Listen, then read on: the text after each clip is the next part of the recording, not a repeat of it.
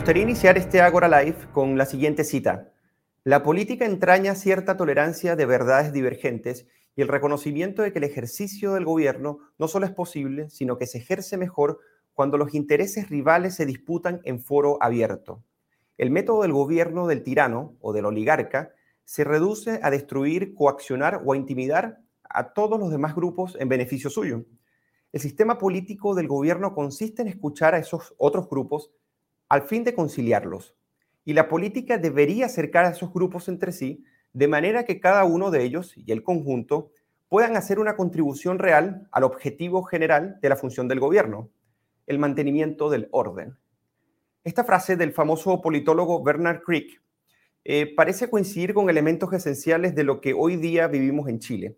Por un lado, los anhelos de cambios eh, refundacionales e incluso revolucionarios, donde se prioriza el cambio en sí mismo muy por encima del orden, y por otro lado, el orden en sí mismo sin prioridad en los cambios o posturas precisamente más moderadas que ven los cambios precisamente en graduales en el orden institucional. Las elecciones del pasado domingo parecen apuntar precisamente a estas dos visiones que van en trayectorias diametralmente opuestas. Por un lado, el cambio en sí mismo más importante en cómo se va a generar ese cambio. Y por otro lado, el orden en sí mismo sin priorizar los cambios, pero también posturas moderadas, que precisamente, como decía anteriormente, eh, el orden y la paz es necesario precisamente para que pueda manifestarse en algún, en algún momento los cambios que Chile necesita y que va a necesitar en un futuro. ¿Qué lecciones entonces podríamos extraer de estos datos de la primera vuelta de este resultado electoral? ¿Qué advertencias son fundamentales para entender eh, esta segunda vuelta y qué se viene más allá de la segunda vuelta y los desafíos de gobernabilidad precisamente que va a representar el escenario político de cara no solamente a la segunda vuelta, sino al establecimiento del gobierno, eh, ya sea del orden o del cambio? Para tratar este muy interesante tema, tenemos a un invitado de lujo y es Patricio Navia, quien es cientista político, columnista y sociólogo peruano, nacionalizado chileno. Invitado en varios programas de radio y televisión, actualmente es profesor de la Universidad Diego Portales y profesor titular de estudios liberales en la Universidad de Nueva York. Patricio, muy bienvenido, muchas gracias por aceptar nuestra invitación. ¿Cómo estás? Hola, muy buenas tardes, muy buenas noches acá en Nueva York. Un placer estar acá. Gracias por invitarme. Muchas gracias a ti por aceptar la invitación. Patricio, eh, me gustaría que iniciáramos esta conversación que, como te, puedes dar cuenta, vamos a tratar de hacerla más amplia de, los resultados en sí mismo, como, como habíamos eh, acordado. Y eh, estos resultados, yo me imagino que para ti y para, y para todo Chile, o por lo menos el que, el que sigue esto y el que sale y participa, fueron bastante sorpresivos y básicamente porque en dos meses y medio cambiaron las tendencias. Por ejemplo, tenemos a José Antonio Gas, que para agosto, mediados de agosto, tenía un 10% en promedio en todas las encuestas y pasa dos meses y medio después al 25%. Parisi, que fue la gran sorpresa, pasa de 7% al 10% y luego algunas encuestas lo, lo posicionaron como la tercera fuerza y muchos lo consideraban incluso irrisorio que esto fuera así. ¿ok? Y luego, bueno, tenemos un Gabriel Boric que en su cenit llegó al 24% y luego baja al 19%. Y tenemos luego el resultado precisamente de un José Antonio Gast que eh, cuando uno lo evalúa con respecto a su rendimiento en las elecciones del 2017, por ejemplo, eh, ahora, o sea, estamos evaluando de un 8% a lo que hoy día podríamos ver que es el 27,9%, estaríamos hablando que obtuvo José Antonio Cas en este, periodo, en este corto periodo de tiempo, estamos hablando de menos de cinco años, 1.435.590 votos más. Y vemos que la variación, en este caso el Frente Amplio, que estaba representado en, Beatriz Sánchez en ese momento, que sacó el, 20% eh, más o menos, llega ahora al 25,8% representado en Gabriel Boric, la fuerza del, Frente Amplio, en este caso, eh, para ser justos, a Pro Dignidad como coalición. A mí me gustaría saber, eh, Patricio, antes de pasar a lo, que son, a lo que es el Congreso, ¿cómo ves tú este cambio? ¿Cómo ves tú estas expectativas o estas rupturas que quizás se, se dieron o estos ascensos tan pronunciados que se dieron? ¿Y qué razones evalúas tú que dieron para que esto ocurriera de esta manera? Em, gracias por la invitación, Eugenio. Yo no veo tantos cambios. Creo que, em, o sea, si vamos al 2017, Boris sacó unos puntos más de lo que entonces había sacado Beatriz Sánchez. Em, el candidato de la, de, la concertación, digamos, le fue bastante peor de lo que le había ido a a Guillén en 2017, o sea, ahí cayó harto la votación. Marco Enrique Sominami estuvo más o menos igual donde había estado la última vez y en la derecha, si suman la votación de Cast y, la votación de Sichel, sumaron un poquito menos que lo que habrían sumado, un poco menos de lo que entonces habrían sumado eh, Piñera con Cast en 2017. Entonces me da la impresión de que hubo algo de realineamiento del electorado, pero lo que fundamentalmente hubo es que los candidatos eh, de las coaliciones, los candidatos oficiales de la coalición de derecha y de la coalición de izquierda fueron, eh, no lograron levantar y por eso aparecen los otros como subiendo su votación mucho más, pero si uno suma los totales, al final tienes más o menos 40% para la izquierda, 40% para la derecha y o 45, 45 y el otro 10% es la votación, un poco más de 10% la votación de Franco Parisi. Entonces, está bien, eh, se produjo un terremoto, pero me da la impresión de que este terremoto no se produjo tanto porque cambió mucho las preferencias o cambiaron mucho las preferencias de la gente, sino simplemente porque se ordenaron un, poco distintas em, las candidaturas solamente. O sea, si el candidato de, la coalición de derecha, de Reni Udi, hubiera sido un poquitito más derecha, Kass no hubiera subido. Entonces, fueron más bien cosas idiosincráticas que cambios profundos en la distribución de las preferencias. De hecho, en el Congreso las cosas quedaron más o menos igual de como venían en 2017. Sí, incluso eh, yo me refería a los vaticinios, porque básicamente incluso para el Congreso eh, se establecía que con suerte se iba a alcanzar, por, este, por ejemplo, en este caso de Chile Vamos, un tercio del Congreso, que básicamente unos dos tercios podría estar representados en la izquierda. Y respecto a las presidenciales, era más que nada las posturas, o sea, cómo más a la izquierda precisamente lo representa Gabriel Boric y en este caso Kass, que había sacado un 8%, precisamente es la candidatura que se posiciona dentro, lógicamente, del, banco, del marco de la derecha, pero como bien dice, se mantiene dentro precisamente del sector, pero en este caso son dos, eh, extremos distintos, ¿no? Eh, por ejemplo, en el caso de Kass. Ahora, el tema del Congreso eh, fue una verdadera sorpresa en el sentido del Senado. ¿Qué, qué opinas tú? Ni con binominal se había llegado a un 50% a esta relevancia, y con respecto eh, al, Congreso como tal, eh, de 73 a 68 eh, escaños, la derecha mantiene, o sea, estamos hablando de un 43% en general, pero en, la big picture, en, en la gran fotografía, lo que también impresionaba, precisamente si uno compara con el plebiscito o cómo se venían eh, manifestando respecto a la Convención Constitucional, se mantuvo este 40%, ¿no? desde 35 a 40% que podríamos decir que, la derecha ha logrado concentrar, o por lo menos desde el 2017 hasta acá, desde el 2013 hasta acá, ha mantenido de manera casi ininterrumpida. Mi, pregunta es, ¿esta, esta, eh, este resultado con respecto al Congreso y con respecto al Senado, ¿lo consideras que eh, es un elemento sustancial con respecto a las expectativas que se tenían? Sí, yo creo que en lo del Congreso, bueno, pasamos al Senado con un Senado de 50 senadores, cambiaron un poco los distritos y, creo que la derecha se vio beneficiada del hecho de que la izquierda competía en dos listas y dos listas que, eran más o menos de similar eh, importancia. Si las dos listas de la izquierda hubieran ido juntas, probablemente habrían sacado mejor votación. La derecha se benefició porque se usa la cifra repartidora DONT y la derecha terminó ganando la primera mayoría relativa. Recordemos que Kass tampoco tenía muchos candidatos al Senado en la derecha. O sea, si Kass hubiera hecho una coalición con la derecha, con el resto de la derecha, para la Cámara de Diputados. La derecha le habría ido mucho mejor en la Cámara de Diputados y habría sacado más escaños, pero ahí se perdieron algunos porque se dividieron en dos, en dos listas. O sea, la elección para siempre es que les conviene mucho más ir juntos, aún con un sistema de representación proporcional, que ir separados. Entonces, pero esas son como las cosas mecánicas del, resultado, de los resultados, por cómo se asignan a partir de las listas en las que van. A mí me parece más importante eh, desmitificar esta idea de que el 80% de los chilenos eh, quería eh, hacer un cambio constitucional con Loncón y Baza a la cabeza. A mí me da la impresión de que la gente votó por una nueva constitución porque cree que la nueva constitución, lo sigue creyendo, cree que la nueva constitución les va a dar mejores pensiones y mejor calidad de vida. Entonces dijeron, hagamos, votemos por la nueva constitución porque nos va a traer eso.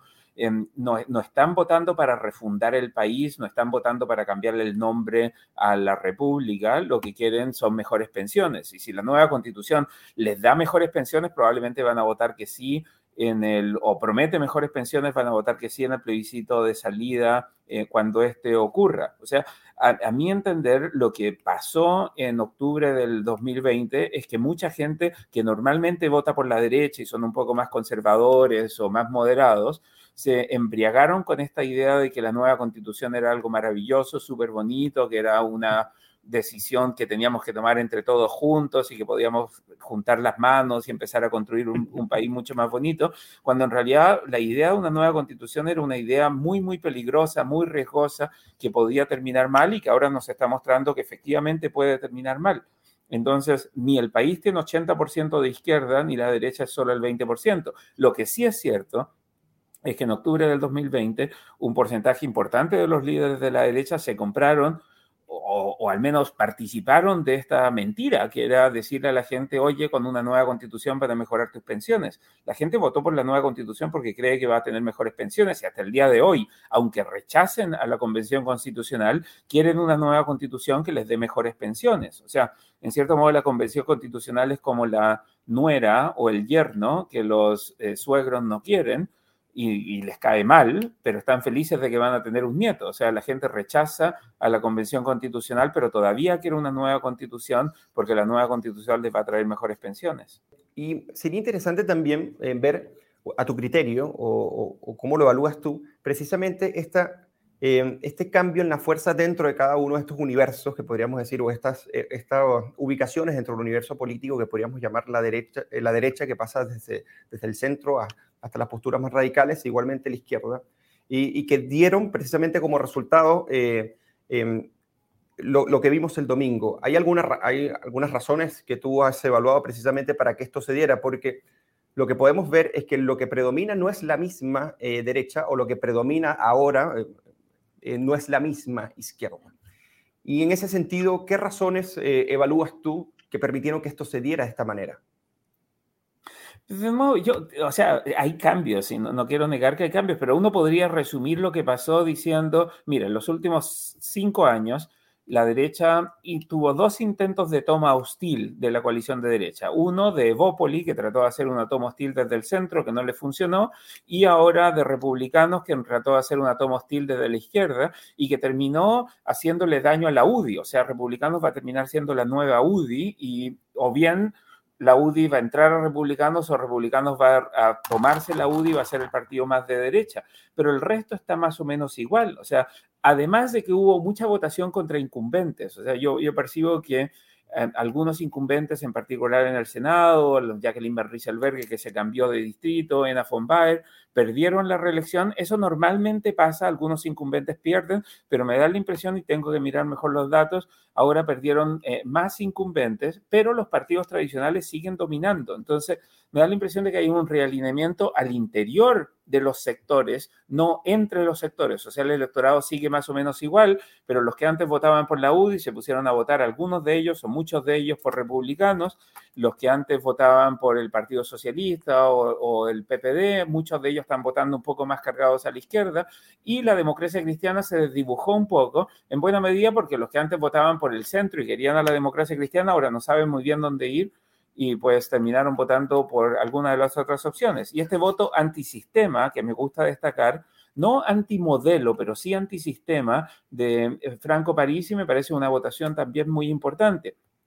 Importante porque el, la gente que vota por Parisi y el propio Parisi tienen un discurso muy contra la élite económica, contra la élite política. Parisi dice que los ricos, los empresarios más ricos de Chile tienen secuestrado el país, eh, pero no es antimodelo, no está diciendo cambiemos el modelo. De hecho, dice si gana eh, Boric va a ser un desastre porque esa gente no sabe cómo producir crecimiento. O sea, en general no veo que haya habido muchos cambios en las preferencias del electorado. Me parece que hubo realineamientos en los partidos y en los liderazgos partidistas y, y, eso está produciendo esto que parecería un terremoto, pero en realidad no veo tal terremoto. Ya, y mira, el, por ejemplo, el, el director del Instituto de Ciencia Política de la Universidad Católica dio una, interesante entrevista en el Diálogo de la Tercera eh, para el domingo, y él, sostiene lo siguiente, dice, Chile está viviendo una polarización importante, pero quizás lo más llamativo sea lo que podríamos denominar una implosión del centro. Posiblemente el problema no fue tanto que crecieron las puntas, sino que el centro se desvaneció. Y para ello, algunos datos. Por ejemplo, en la izquierda, la DC, en, el sentido del, del Congreso, pasa de 14 a 8 diputados. El Partido Socialista de 21 a 13. El PPD mantiene a sus 7. El Partido Comunista sube de 8 a 12. Y el Partido Radical de 7 a 4 ya saliéndonos de la, eh, eh, la centroizquierda o esta izquierda más concentracionista y ex nueva mayoría, eh, RD pasa de 10 a 8. Y en la derecha, ya yéndonos a la derecha, Renovación Nacional pasa de 36 a 25, la UDI de 31 a 23 y Evópolis de 6 a 4. Parece que hay una especie de, de, implosión en el centro que está permitiendo que las, puntas crezcan. ¿Qué, ¿Qué opinas tú sobre esto, Patricia? Creo que no, de nuevo, o sea, esta es una, tendencia que ya se vio en 2017, o sea, en 2017 a la democracia cristiana le fue bastante mal yendo sola, ahora le fue todavía un poquitito peor. Eh, yo, yo sí creo que lo que tenemos es eh, que esta, esta idea de centro mm, es había más gente moderada, las coaliciones estaban un poco más moderadas y ahora se están polarizando, pero me parece perfectamente comprensible que se estén polarizando dada la lógica del contexto de la Convención Constitucional. O sea, me da la impresión de que todo el mundo está analizando la política como si no tuviéramos una Convención Constitucional y lo que hicieron los chilenos fue votar para redactar una nueva constitución en octubre del año 2020 y eso fuerza un poco la polarización. Pero de nuevo, no veo esta implosión del centro. Si se vio, es una implosión bastante lenta, porque se viene dando ya hace bastante rato. O sea, piensa, ¿cuándo fue la última vez que tuvimos un presidente de centro en Chile? Fue al año 2000, cuando terminó Frey su presidencia. Después de eso tuvimos presidentes de izquierda y presidentes de derecha. Entonces, decir, mira, la democracia cristiana se desvaneció, es bueno, sí, eso es lo mismo que se decía el año 98, después de las elecciones del 97 y el año 2001 cuando la DC también perdió bastantes escaños. O sea, hemos tenido un decrecimiento, esa es la palabra que ahora le gusta usar a algunos en la Convención Constitucional, que en vez de tener crecimiento económico, quieren decrecimiento económico. hemos tenido decrecimiento económico, decrecimiento de la democracia cristiana en Chile, más o menos desde el, el 97, ha sido gradual, pero tal vez lo inusual fue que la democracia cristiana hubiera sido tan fuerte entre el 90 y el 97. Desde entonces ha venido bajando y se ha establecido más o menos donde a la par con otros, eh, con otros partidos de ese tamaño. Entonces, sí, disminuyó el apoyo a la DC, pero ya había disminuido bastante al 2017 y desde el 2000 que no tienen candidato presidencial, o sea, no tienen presidente. El 2009 tuvieron un candidato presidencial que también le costó bastante en la primera vuelta. Entonces, Sí, todas estas cosas pasaron, pero esto es casi como el envejecimiento. No es que envejezca de un día para otro. Todos los días vas envejeciendo un poquito y la democracia cristiana viene envejeciendo hace ya un rato largo. O sea, es como una especie de dinámica interna que eh, ocurre y, y que ocurra no, no tiene mayor eh, Pero mira, porque va tiende a pasar en la segunda vuelta? En la segunda vuelta el que va, gane va a ganar con 53, 54%, que es más o menos lo que ha pasado en todas las segundas vueltas, salvo la del 2013, cuando a la derecha le fue muy mal, pero salvo esa, cuando Bachelet vino por segunda vez, em, el, resto de las elecciones son bastante, bastante competidas. Yo sé que queremos decir que esta es la elección más importante de toda la historia, de todo el tiempo, y que esto es inusual y no pasó nunca, pero pues se parece bastante. Lo único nuevo, distinto de verdad que tenemos ahora es que da lo mismo el que gane porque el tribunal, la Convención Constitucional va a decidir cuáles son las reglas del juego y si no le gusta el resultado de la elección presidencial puede convocar a nuevas elecciones y como probablemente no le ha gustado el resultado de la elección senatorial, va a empezar a pedir que haya un sistema unicameral o un Senado Nacional para poder así convocar a nuevas elecciones el próximo año y no quedarse con este Senado empatado que ellos creen es una amenaza al país o a la refundación del país que quieren hacer. Claro, incluso hasta pasar a un sistema parlamentario. Se, se, ha asomado, incluso el propio vicepresidente Jaime Baza en algún momento lo, lo sostuvo. También esto, esto se puede ver si, si hablamos de, realineamiento de las fuerzas políticas, pero también cómo viene cambiando. En el 2017 teníamos 16 fuerzas políticas y en el 2021 22. Ha venido también aumentando y se ha venido también dispersando un poco también los apoyos. Bueno, el caso de París, por ejemplo, un partido que lo que tiene inscrito no son más de seis meses, por ejemplo, eh, es un caso interesante que apunta también hacia ello, ¿no? Sí, pero de nuevo, las la fuerzas políticas, los los partidos son menos disciplinados y atraen menos gente. Y lo que tenemos es con un sistema electoral más proporcional, pues es más fácil ganar ganar un escaño. Pero contar formalmente las fuerzas políticas sin ponerle atención a cómo se van a alinear y cómo van a terminar votando, me parece que, que es como forzar un poco el asunto. O sea, al final ¿De qué partido es Boris? Da lo mismo, es del Frente Amplio, puede ser del Partido Común, es de los Incomunes, de Revolución Democrática, no importa tanto porque todo el mundo las ve como Frente Amplio. Entonces, decir, bueno, hay más fuerzas políticas o menos fuerzas políticas, da un poco lo mismo. ¿Cuál es la diferencia entre un radical y un, PPD? O sea, la gente no, no sabe esas diferencias, no se dan cuenta de esas diferencias. ¿Cuál es la diferencia entre alguien de republicanos y alguien de la UDI? Probablemente alguien de republicanos es menos católico que, los de la UDI, pero siguen siendo bastante conservadores en los temas, en, los temas valóricos, valóricos incluso en las cuestiones económicas. O sea, tú dirías que republicano, que José Antonio Cast es muy distinto a lo que ha sido la derecha de la UDI tradicional. Es probablemente cargadito a la derecha por el lado de la UDI, pero pues es un podría ser UDI perfectamente, y de hecho lo era, y probablemente, aunque con, el, con un nombre distinto, va a mantener las mismas posiciones que tuvo cuando votaba en el Congreso como, como UDI. Como UDI, claro. Y ahora eh, me gustaría eh, ir ahora al ámbito de los discursos eh, de, los, de los candidatos que en este caso pasaron a, la segunda vuelta. Tú has hecho varios comentarios sobre, sobre esto. Parece que un elemento muy interesante porque precisamente ahora apuestan precisamente a buscar a, a los que llaman los moderados o buscar a lo que se llama el centro, ¿no? Entonces, a mí me gustaría este, poner eh, un, un, video muy corto sobre el caso de Kass para que lo comentemos y luego el caso de Boric. Tenemos que empezar a convocar a muchas más personas.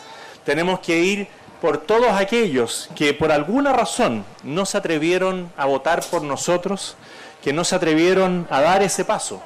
Tenemos que decirle a cada uno de ellos que no se sintieron convocados por este proyecto, que nosotros los queremos acoger, que queremos que se vengan a trabajar por la libertad, el orden y la paz en Chile. Y cada uno de ellos que optó legítimamente por algún otro candidato, tiene todo el derecho a sentirse tan alegre como nosotros por lo que ha pasado hoy día. Por ese triunfo que obtuvimos nosotros, también se lo vamos a entregar a ellos, porque esto es un triunfo de Chile, no es un triunfo nuestro. Y tenemos que aprender siempre a ser generosos.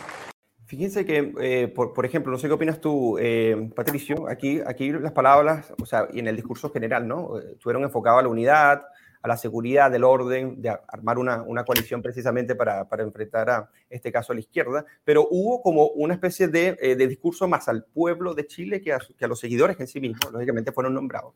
Entonces yo quería saber este, eh, qué, qué te pareció este discurso precisamente en función del desafío que tiene ahora José Antonio Cas con respecto a esta, eh, esta coalición de, de, Chile Vamos para la segunda vuelta. Sí, a mí me pareció un muy buen discurso. Creo que estaba apuntando al electorado, a la audiencia correcta.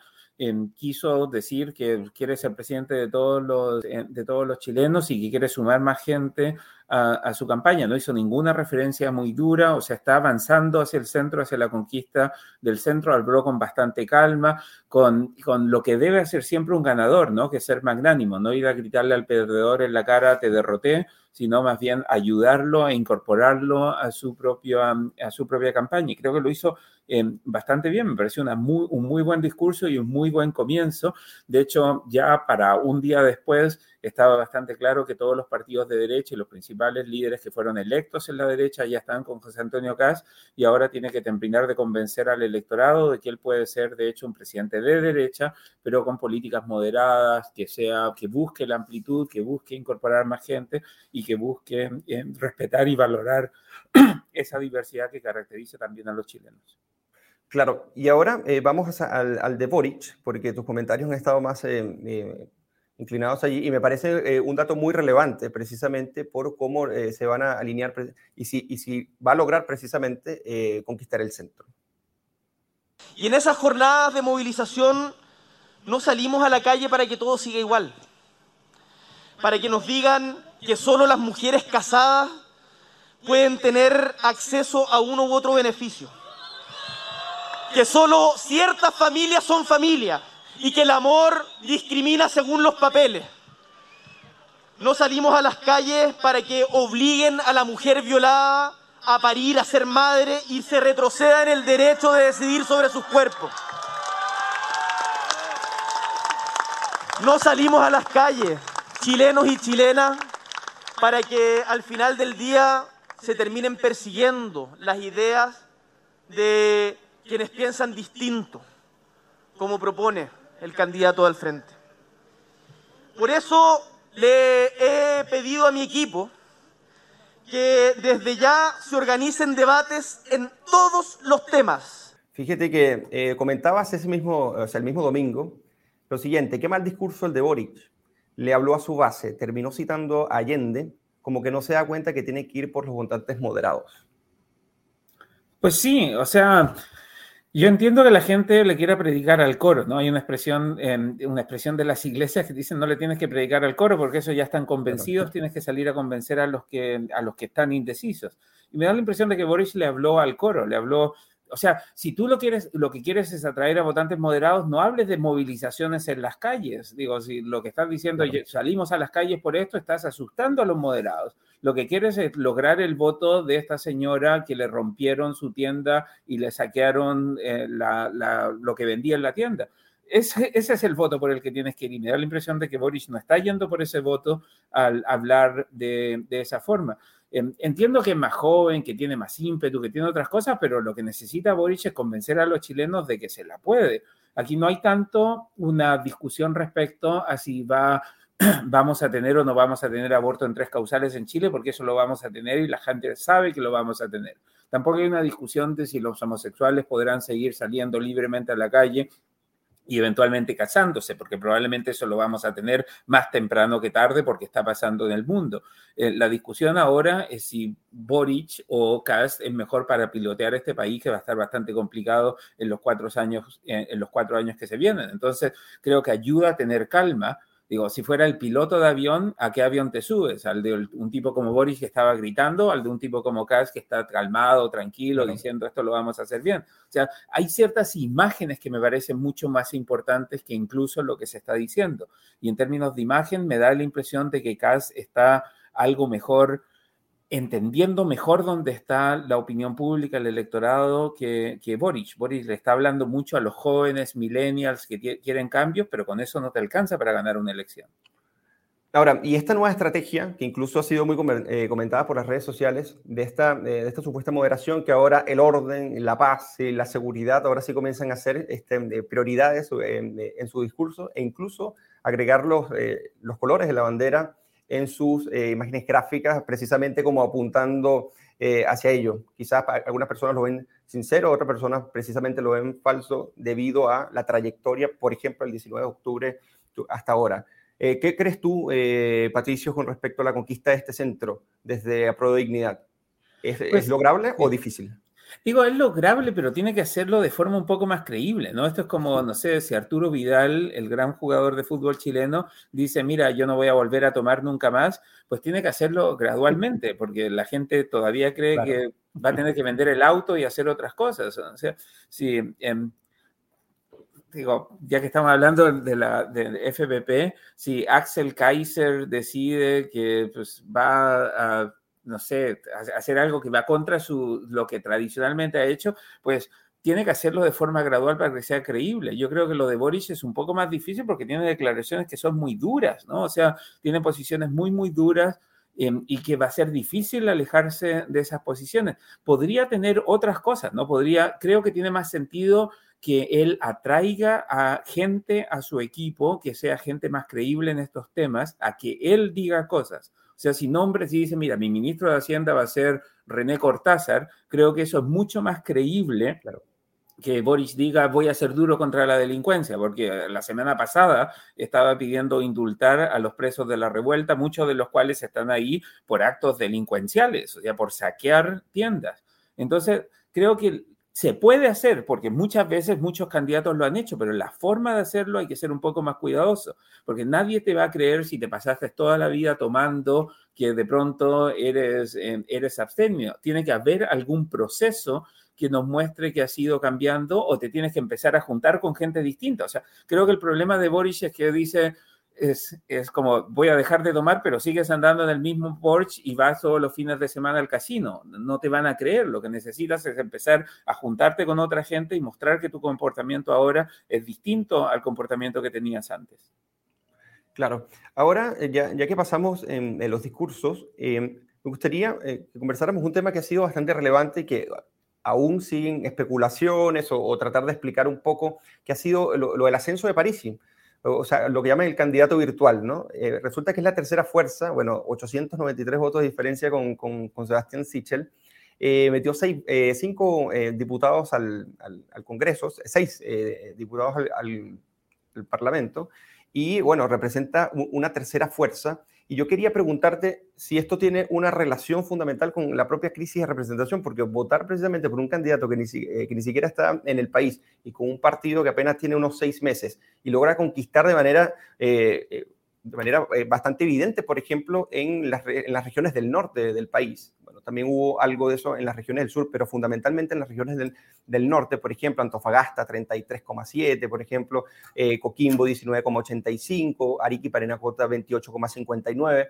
Entonces yo quería saber si tú eh, has encontrado una especie de explicación de este ascenso, que es primero sorpresivo y segundo es bastante relevante.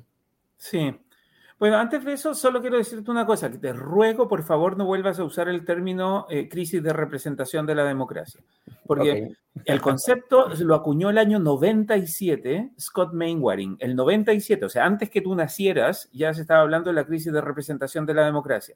Y ya llevamos 24 años en crisis de representación de la democracia, o sea, no es que haya una crisis de representación de la democracia, la democracia es así, o sea, así o sea, siente que no hay una crisis de representación en, en, Chile como tal. No, o sea, creo que si la hay, pues ha venido hace mucho rato. y, tú no puedes decir que hay una crisis cuando es una situación estable. O sea, Chile es un país sísmico, no es que tengamos una crisis sísmica, sino que siempre hemos sido un país sísmico y lo vamos a seguir siendo. Y pasa eso con la representación democrática. La gente está descontenta con los partidos, pero no me, no me queda claro que alguna vez estuvo muy contenta con los partidos. O sea, pasó algo a comienzos de los 90, después de la dictadura, que la gente apoyaba un poco más o se identificaba un poco más con los partidos, pero no es que estuvieran particularmente contentos con los partidos. Desde un comienzo había gente que se presentaba más bien como independiente, el propio Lavín, el 99, de hecho en la elección del 96, Lavín renunció, varios no Lavín, pero otros candidatos de la UDI renunciaron a sus partidos para presentarse como independientes. Piñera, cuando ganó la elección presidencial, se hizo independiente. O sea, no es que haya una crisis de representación con la democracia, creo que la democracia en sí misma genera inevitablemente descontento eh, con las autoridades, porque las autoridades tienen que representar a mucha gente y la gente se siente decepcionada cuando todas sus posiciones no se ven representadas como ellos quisieran, pero eso es intrínseco a la democracia. Entonces, esto de decir, estamos en, en crisis de representación de la democracia, oye, ya llevamos 30 años en crisis de representación de la democracia, en una de esas tenemos que empezar a aceptar que la democracia es así. Claro, pero por ejemplo el fenómeno en Europa con, con el ascenso de, eh, más que nada al final de los 90, de, de, de, ciertos, o sea, de populismos, precisamente esta coalición con los que llaman los partidos cartel, por ejemplo, que, que, registra también Peter Mayer, por ejemplo, y que habla precisamente de esta crisis de representación con los partidos, incluso teóricas como Margaret Canavan, por ejemplo, también Casmude, entre otros. ¿No piensas que hay algo de eso? Mi punto, Eugenio, es que nunca fue distinto. O sea, lo que, lo que el, el, punto de comparación me parece que es el equivocado. Están diciendo, ahora la gente no confía en los partidos y no se siente representada por los partidos.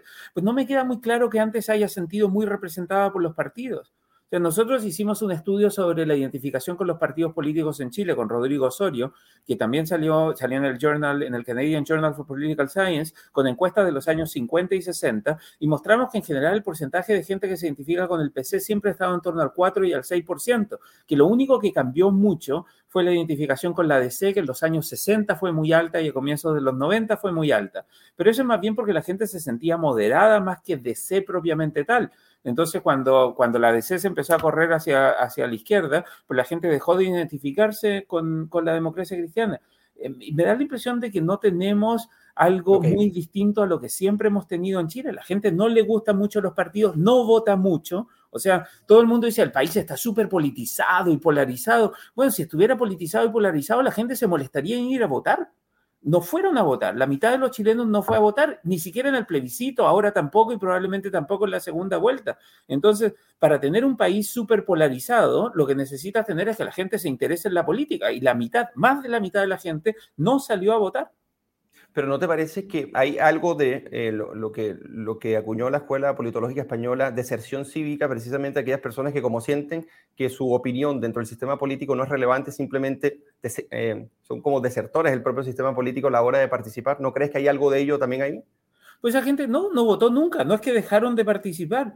O sea, sabemos que la gente en general que no vota cuando cumple 40 años no va a votar nunca. Entonces hicimos inscripción automática y voto voluntario, tampoco fueron a votar. Tampoco fueron a votar para el plebiscito. Digo, ¿qué pregunta más simple que si quieres o no quieres nueva constitución? Digo, no me veo representado por esa pregunta. O sea, la gente no participa porque no le interesa tanto la participación. Entonces, no es que toda esta idea de si tenemos mejores mecanismos de participación, la gente va a ir a participar. No, la gente no participa porque lo que quiere es tener mejor calidad de vida, porque no tiene tiempo, porque no le interesa, porque quieren tener mejores trabajos y algunos porque lo que quieren es dejar de trabajar y que el Estado les dé cosas. Pero la mayoría de la gente lo que quiere es tener mejores oportunidades laborales, mejor pensión y si el Estado se las da, genial, pero tampoco están súper involucrados en el debate político. Digo, los que tienen tiempo y dinero para ser parte de, F, de la FPP y el que los puede financiar, pues sí le interesa la política, pero en general te aseguro que hay bastante más gente viendo eh, Netflix o cualquier programa de televisión ahora que viendo nuestra conversación. Ok. Ahora, eh, tú en algún momento tocaste el tema de la Convención Constitucional, precisamente decir, bueno, ¿cuándo están ocurriendo estas elecciones? Bueno, precisamente estas, estas elecciones ocurren mediante, eh, a la par de un proceso constitucional que en cierta medida también ha polarizado muchísimo y que fue un factor determinante para las preferencias, al ver, por ejemplo, qué es lo que está resultando con esa eh, convención constitucional. Ahora lo que me gustaría eh, tratar contigo es el tema del diagnóstico. Hay algunos analistas que decían que, que, estos resultados, precisamente de esta primera vuelta, me gustaría ver cómo lo ves tú, básicamente es el fin de la ilusión que precisamente ese estallido generó Em, en cierta medida en las personas, que tuvo un tiempo de caducidad bastante, bastante corto. Em, y hay otro diagnóstico, que es el de una columna que eh, publica Carlos Peña sobre la revolución inhallable, que dice lo siguiente, ¿no? Dice, la votación de Cas muestra que existe una sensibilidad soterrada en la sociedad chilena, que, exacerbada por la violencia y el desorden que sobrevino en octubre, es todavía muy amplia y la revolución no lo hace ningún sentido.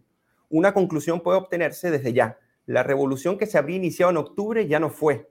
Se la puede llamar, copiando el libro que publicó eh, Raymond Aron luego de mayo del 68, una revolución inhallable. Ahora mi pregunta es, ¿crees que la ilusión del estallido y agregando esto la poca confianza que tiene la Convención Constitucional llegó incluso a, ser un 24% según la encuesta CEP, ya se desvaneció por completo? No, yo nunca menospreciaría la capacidad de la gente de dejarse llevar por ilusiones. Em, la gente vive de ilusiones, entonces sí, la gente siempre está con ganas de escuchar eh, mentiras reconfortantes más que verdades amargas. Entonces, decir se acabó la ilusión con la Convención Constitucional, yo creo que no, la gente quiere mejores pensiones. O sea, insisto en el punto, la gente dice, la convención tiene rechazo y lo puede tener, pero la gente igual quiere el resultado de esa convención que va a ser una nueva constitución. Y en la medida que la nueva constitución prometa cosas, sea un arbolito de Navidad, la gente la va a aprobar. Ahora, a lo mejor la Convención Constitucional se termina volviendo loca y le quiere cambiar el nombre al país de República de Chile a Estado Plurinacional Gualmapu. O sea, si hacen esa barbaridad. ¿Cómo? Que en algún momento la querían postular como una especie de monarquía. Claro, capaz que se llame Estado Plurinacional Gualmapu, pero si hacen ese tipo de barbaridades, pues ahí a lo mejor la gente lo rechaza, pero en general si dicen vamos a tener em, una, no sé, un sistema público y estatal de pensiones, la gente no va a leer mucho más que eso. O sea, y tampoco si lo leen no van a entender de qué se trata el primer trámite constitucional, el segundo trámite, la comisión mixta. Esas son cosas de los expertos. La gente ni siquiera sabe cuántos senadores se eligen. O sea, yo estaba mirando televisión el fin de semana y habían algunos confundidos de si son 43 o 50 y por qué son 50 si antes teníamos 43. O sea, y esa es gente que comenta de política, o sea, ni siquiera personas de la calle. Entonces, creo que se está leyendo mucho de que hubo una revolución en 2019. La gente apoyó el proceso constituyente porque les dijeron va a haber mejores pensiones y la gente dijo, ya, genial, quiero mejores pensiones. Y ahora esa misma gente que creyó que había una revolución dice, ay, se acabó el espíritu de la revolución. Nunca hubo una revolución. La gente apoyó esto porque quería mejores pensiones y ahora se está dando cuenta que no sabe si va a tener mejores pensiones, pero si se las prometen, igual van a aprobar el proceso constituyente. Entonces me da la impresión de que los analistas y los que leen esto están leyendo mucho más de lo que hay que leer. La gente apoyó esto y salió a marchar porque quería que se terminara con el abuso y quería mejores pensiones. No es que salieron a marchar porque querían discutir en cabildos una nueva constitución. Quieren mejores pensiones y quieren que se termine con el abuso. Y eso lo van a seguir queriendo porque es razonable querer eso si aprueban o rechazan la constitución, va a ser producto de si la constitución, si el proceso constituyente, si la convención se preocupa de las cosas que quiere la gente. Si se ponen a discutir si el país se llama Gualmapu o se llama Chile, igual y lo rechazan, pero si se centran en decir vamos a tener este largo listado de derechos sociales que la gente va a poder tener garantizados, la gente va a aprobar el proceso constituyente. Perfecto. Eh, Patricio, ahora me gustaría hablar contigo con respecto al riesgo de, polarización. O sea, si podríamos hablar que hasta el momento no, es un factor tan determinante.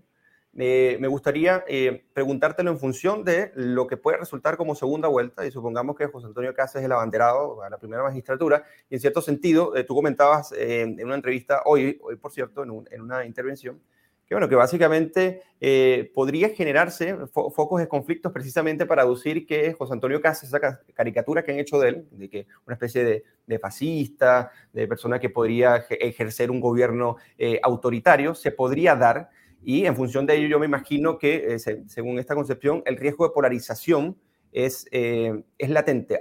¿Crees tú que a partir de ahora, si bien estas elecciones no son tan definitorias según tu criterio, a partir de allí sí podrían serlo con respecto a la polarización que se podría generar? Pero los votantes que van a decidir esto están en el centro, no están polarizados. O sea, la polarización es bueno para darle fuerza a tu base, ¿no? Entonces, Boris va a decir, esta es una decisión entre la democracia y el fascismo. Y Kass va a decir, esta es una decisión entre la democracia y el comunismo. Y, con eso vas a entusiasmar a las bases. Y estarán las bases de Boris y el eh, FBP marchando para evitar el comunismo eh, en Chile, pero eso es más bien la base, no es el electorado no está ahí, lo que el electorado quiere algo de ley y orden, pero también mejores pensiones y van a tener que ver quién está más cerca de ofrecerles mejores pensiones y ley y orden. Y en eso eh, no creo que haya mucha polarización. O sea, hay gente que está polarizada, pero en general el electorado no está tan polarizado. Primero, no van a votar la mitad y los que van a votar quieren las dos cosas, quieren mejores pensiones y quieren ley y orden.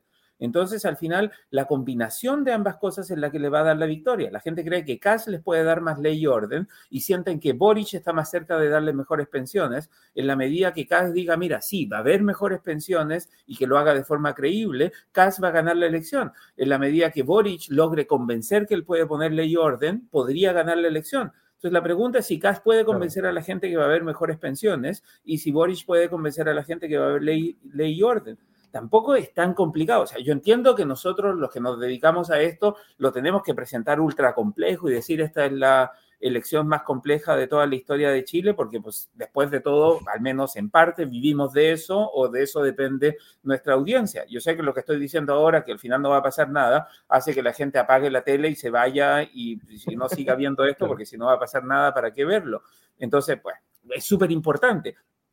Pero en realidad, si miramos lo, que realmente está pasando, es que la gente, la mitad no se molestó en ir a votar y la, mitad que sí se molestó en ir a votar quieren mejores pensiones, quieren mejores oportunidades económicas, quieren que se acabe el abuso y tampoco y también quieren ley y orden, que no haya saqueos ambas cosas, y eso es lo que quiere la mayoría, el votante, el votante decisivo. Entonces, tampoco es queremos fascismo, queremos comunismo, no, queremos cosas más bien simples que, que la gente espera alguien pueda ofrecer y la medida que Boric o Kass puedan ofrecer convincentemente que el país va a tener esas cosas, van a ganar la elección.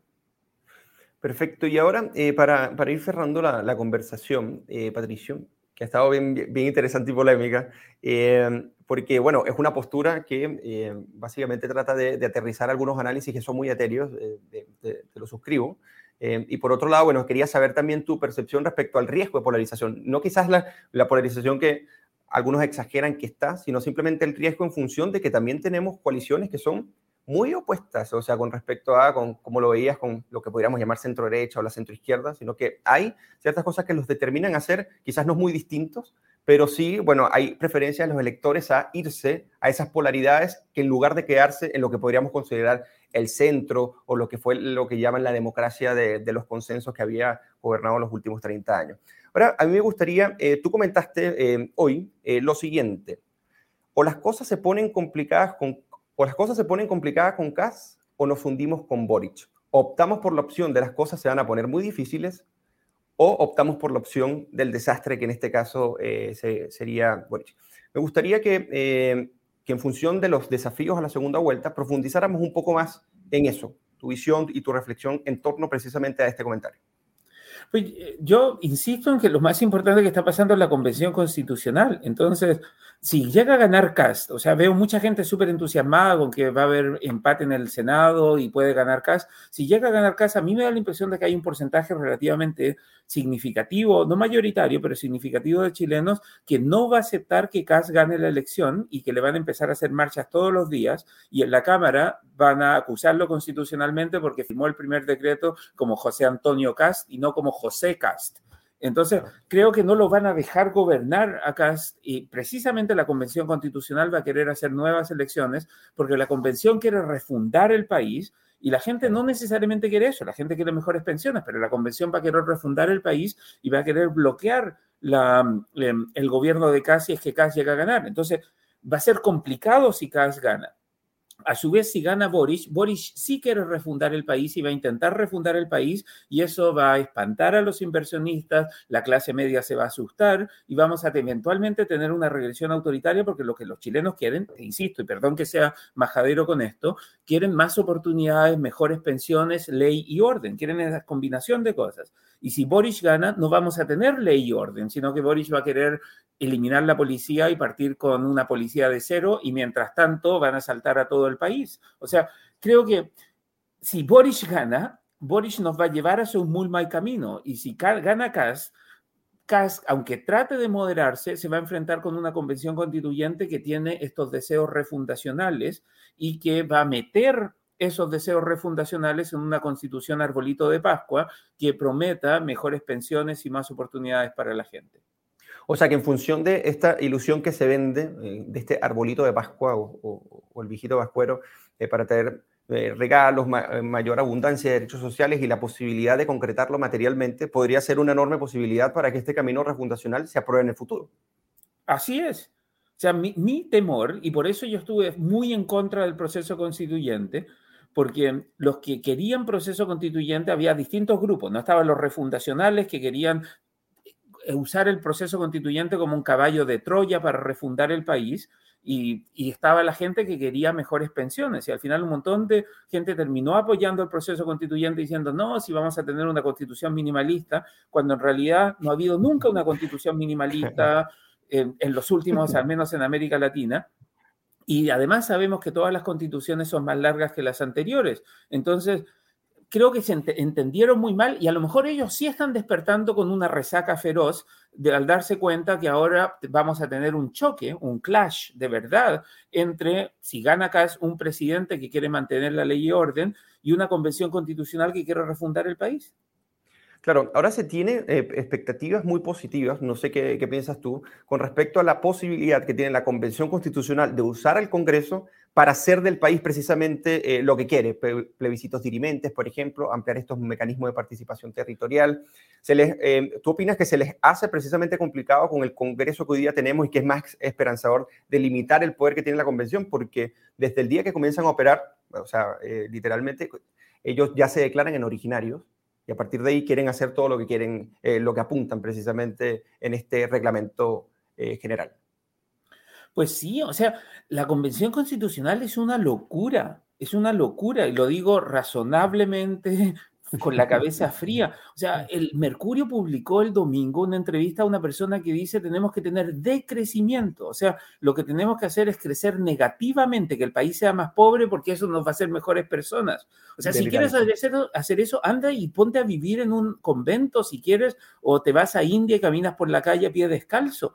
Pero lo que necesitamos en el país es que haya más crecimiento para que haya más oportunidades y lo que necesitamos son mejores pensiones. Entonces no puedes prometer decrecimiento, necesitamos más crecimiento para que se puedan pagar mejores pensiones, y ahora que las va a pagar el Estado. Entonces, mi forma de mirar esto, o sea, y me parece perfectamente comprensible tener esta preocupación, es que la Convención Constitucional está pensando allá en las nubes, o sea, de verdad están eh, pensando como con colores de arcoíris y las nubes cuando las constituciones son para regular cómo funciona el sistema político y por lo tanto para regular distribuciones de espacios de poder. Y eso no lo está discutiendo la Convención Constitucional. Es más, el vicepresidente de la Convención, en lo que me pareció una declaración muy desafortunada, dijo que había que juntar a todas las fuerzas democráticas para apoyar a, a Gabriel Boric. Digo, ¿El vicepresidente de la convención de verdad cree que los que apoyan acá son fuerzas no democráticas? ¿Así de, así de polarizado está él? Pues a lo mejor hay polarización en ellos, pero el resto de la población no está así de polarizada. Sí, incluso, bueno, los estudios y, el CEP muestra precisamente que eh, las personas están más hacia el centro pensando precisamente en estos derechos sociales o, por, ejemplo, estos cambios institucionales que, que serían correctos según eh, eh, su apreciación o sea, de cómo tiene que responder el sistema político precisamente a un conjunto de necesidades. Ahora sí, por último, me gustaría eh, preguntarte, ya que entramos en este tema de la Convención Constitucional, que a mí, eh, a, mi criterio, también me parece que es un asunto eh, primordial, es un asunto neurálgico, y quería preguntarte, porque hay una visión también un poco idílica, no solamente esta de tener una constitución mínima, donde básicamente vamos a estar en una especie de convención de Filadelfia, discutir este, qué es lo que va a ser el país del progreso del futuro, donde todos vamos a estar de acuerdo y no va a haber conflicto. Y bueno, ya desde un reglamento eh, de ética, por ejemplo, que, es bastante inquisidor, hasta precisamente lo que se manifiesta en eh, la refundación total del país. Estas mismas personas sostienen entonces que, bueno, el pueblo chileno va a tener una oportunidad para rechazarla si es que no se condice precisamente con esos anhelos. Eh, ¿Qué tan complicado o qué tan factible ves tú esto? Porque si desde un inicio uno tiene la postura de que, bueno, esto va a resultar un desastre, no deberíamos ir por ese camino, hay otras formas precisamente de hacer ese conjunto de cambios, pero de repente te dicen, bueno, va a haber un plebiscito de salida y ese plebiscito de salida es precisamente esperanzador en función del desastre que puede quedar. Pero si se vende la ilusión, como tú comentaste que, que se podría hacer, ¿qué te parece a ti que puede resultar con esto? ¿Y te parece que esta opción de rechazar es una opción viable en función del estado en el que estamos ahora? Pues depende qué es lo que diga la Constitución. Yo creo em, que si la Constitución dice barbaridades, pues sí corresponde rechazar, aunque haya gente que diga igual quiero mi regalo en el arbolito de Pascua de los derechos de las personas no humanas, los derechos de los glaciares y, la Pachamama. Em, pero yo creo que lo importante ahora y el desafío ahora es decir a la gente, mira, la única forma de salir adelante es trabajando mucho más, con mucha más fuerza, porque hay otros países que están compitiendo con nosotros que nos quieren ganar la partida. Entonces, esto de hablar de derechos todo el rato sin hablar de responsabilidades a mí me parece particularmente preocupante. Si algo, los de Filadelfia estaban redactando la constitución y después tenían que volverse porque se acababa el verano y tenían que empezar a trabajar para plantar y producir las cosas que les tocaba, que, les tocaba plantar. O sea, claro. aquí hay que trabajar.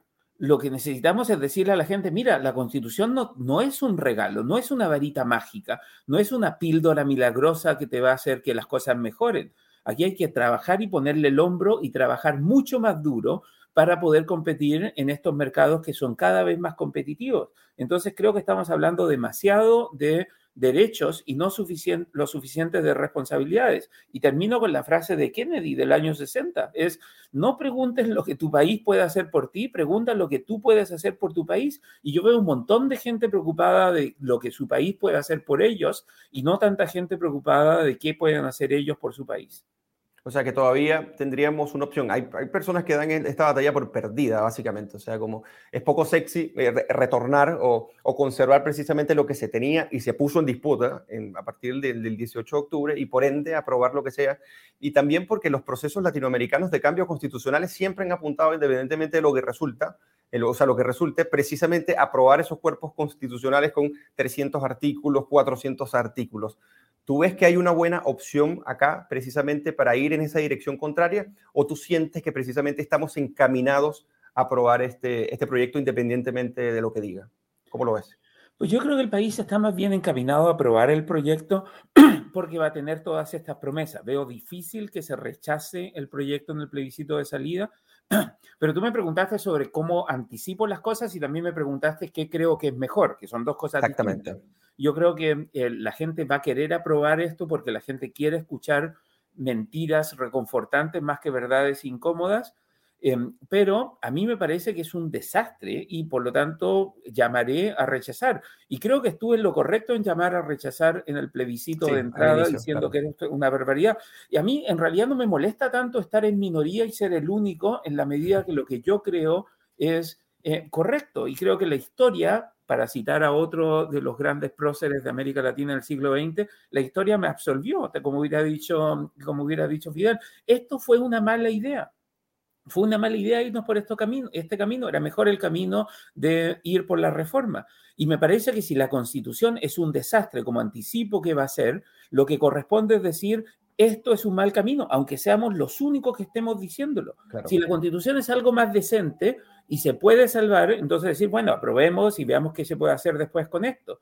Em, ahora, los países no se acaban, los países se hunden, pero no se acaban. Mira Venezuela, eventualmente las cosas van a cambiar y se puede empezar a reconstruir Venezuela. Mira Cuba, eventualmente las cosas van a cambiar y se puede empezar a reconstruir Cuba. En Chile mismo tuvimos una dictadura que dejó al país muy dividido y logramos reconstruir también el em, país. O sea, los países sí se pueden reconstruir. La pregunta es, ¿para qué vamos a votar todas aquellas cosas que ya estaban construidas si después las vamos a tener que volver a construir? Esto es como cuando estás enojado en la casa porque pasó algo y te pones a romper todos los vidrios y a romper todos los platos. Además del problema que tenías que causó el enojo, ahora vas a tener que ir a comprar vidrios e ir a comprar platos porque no tenías para qué romperlos. Digo, aborda los problemas que hay, no abordes otros problemas para crear problemas adicionales. Wow. Oye, Patricio, eh, estuvo muy interesante la conversación, eh, analizando no solamente los resultados, sino que nos metimos directamente ya en el, tema de la convención y las implicancias que tiene precisamente para, el orden político. Quería agradecerte, bueno, eh, el haber participado en el Agora Live. y bueno, y esperar contar contigo para otras conversaciones. Se vienen momentos políticos bien interesantes para seguir comentando y bueno, esperamos contar con, con, tu interesante participación y criterios para seguir evaluando tanto el presente como el futuro de Chile. Es un placer que estén muy bien. Saludos a todos.